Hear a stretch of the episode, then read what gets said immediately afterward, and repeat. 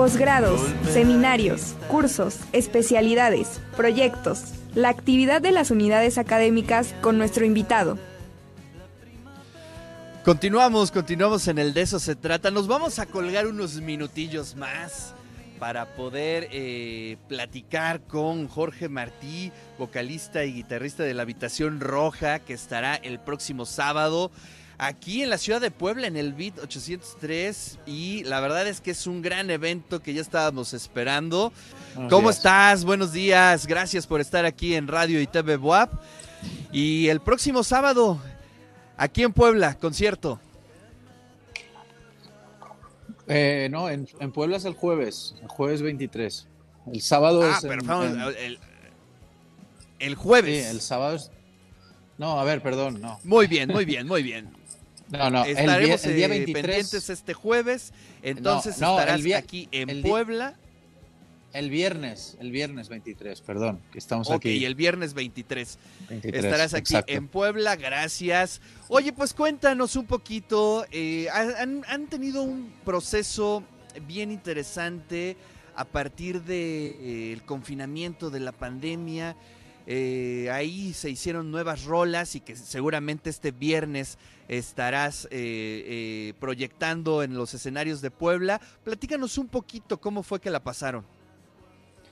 Bueno, pues la verdad es que eh, fue, fue realmente pues un, algo inesperado, supongo, para todo el mundo, ¿no? Y obviamente pues afectó de lleno a, nuestros planes. Teníamos planificada para el año 2020 una gira de celebración de nuestros 25 años como banda y entonces pues todo esto se truncó con la, con la pandemia. Entonces eh, pensamos que lo que cómo podríamos nosotros contribuir ¿no? a, que hubiera pues con nuestra música, no sé, a que la gente se sintiera un poco mejor quizás o se sintiera acompañada. Entonces decidimos pues eh, todas esas canciones que habíamos ido eh, grabando y, almacenando de alguna manera y que pensábamos eh, editar en un álbum, pues decidimos ir sacándolas como sencillos y al final pues juntamos ahí un montón de canciones también durante la pandemia y, y, sacamos dos discos eh, durante la pandemia, Años Luz eh, y Años Luz 2. Así que, que, bueno, hemos intentado defendernos con música y hacer que, que, bueno, que, que, la, que, nuestra música pues acompañe a la gente de alguna manera. Sí, efectivamente. Y además, después de estos pues casi dos años y cacho que eh, estamos eh, pues eh, por ratitos combinados, pero siempre con ese estrés. ya por fin se abren los conciertos. Yo asistí apenas hace un par de semanas a, un concierto. Se siente una vibra especial. yo lo sentí como mucho más ponchado, mucho más alegre la gente de poder retomar estos eh, rituales urbanos que son los conciertos. Sí, yo creo que, desde luego que cuando se nos arrebata algo que creemos que es, que es un derecho y es, y es algo que nos pertenece y, de repente este, se, nos, se nos arrebata y desaparece, pues obviamente eh, creo que cuando uno vuelve a disfrutar de, los conciertos y, y del, del ambiente de, los mismos, pues, pues claro que lo disfruta al máximo, ¿no? Y, y, creo que sí, que sí. Nosotros hemos tenido la oportunidad de estar tocando todo, todo el verano en, en festivales en España y, y, sí, el ambiente desde luego es, es, es como muy fogoso, ¿no? Y, muy, muy prendido. Y luego también pues eh, tuvimos la ocasión de, de, hacer un gran concierto en Madrid en, en noviembre pasado y yo creo que es uno de los conciertos más emotivos que hemos hecho nunca porque la gente, esta era una sala mítica del centro de Madrid que se llama La Riviera y ahí había pues 2.000 personas totalmente entregadas, ¿no? Y era de las primeras veces que se podían hacer conciertos de esta manera abiertas, ¿no? Eh, eh, o sea, eh, sin restricciones, ¿no? Y, la verdad es que fue increíble, sí.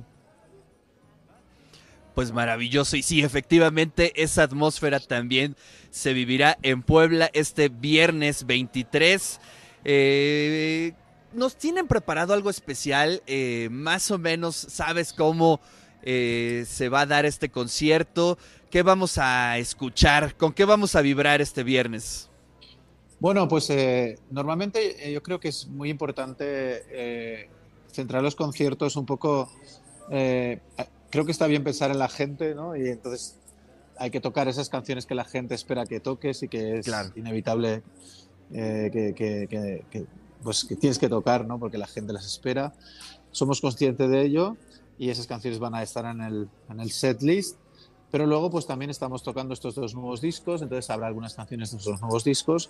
Y luego, por supuesto, pues eh, haremos un repaso a nuestra discografía y, también pues nos permitiremos el lujo de tocar alguna canción que, pues, que nos venga en gana ¿no? y que nos apetezca, que es algo que también, pues, pues yo creo que está bien, ¿no? El poder darte el gustazo de tocar alguna, alguna canción que a lo mejor no vendría en el guion preestablecido, pero de repente pues ese día te apetece tocarla. Así que yo creo que hay que tener en cuenta lo que a uno le apetece, lo que uno está presentando y, y, por supuesto también pues su legado y, también al público, ¿no? que hay que tener siempre en consideración al público.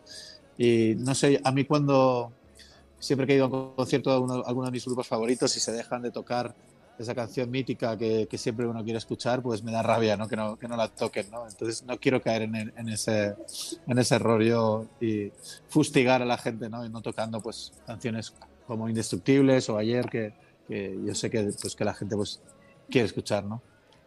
Claro, sí, las clásicas y las que cantaremos ahí en el concierto este viernes. Pues allá nos saludamos, eh, querido Jorge, muchas gracias por esta entrevista y te mandamos un fuerte abrazo.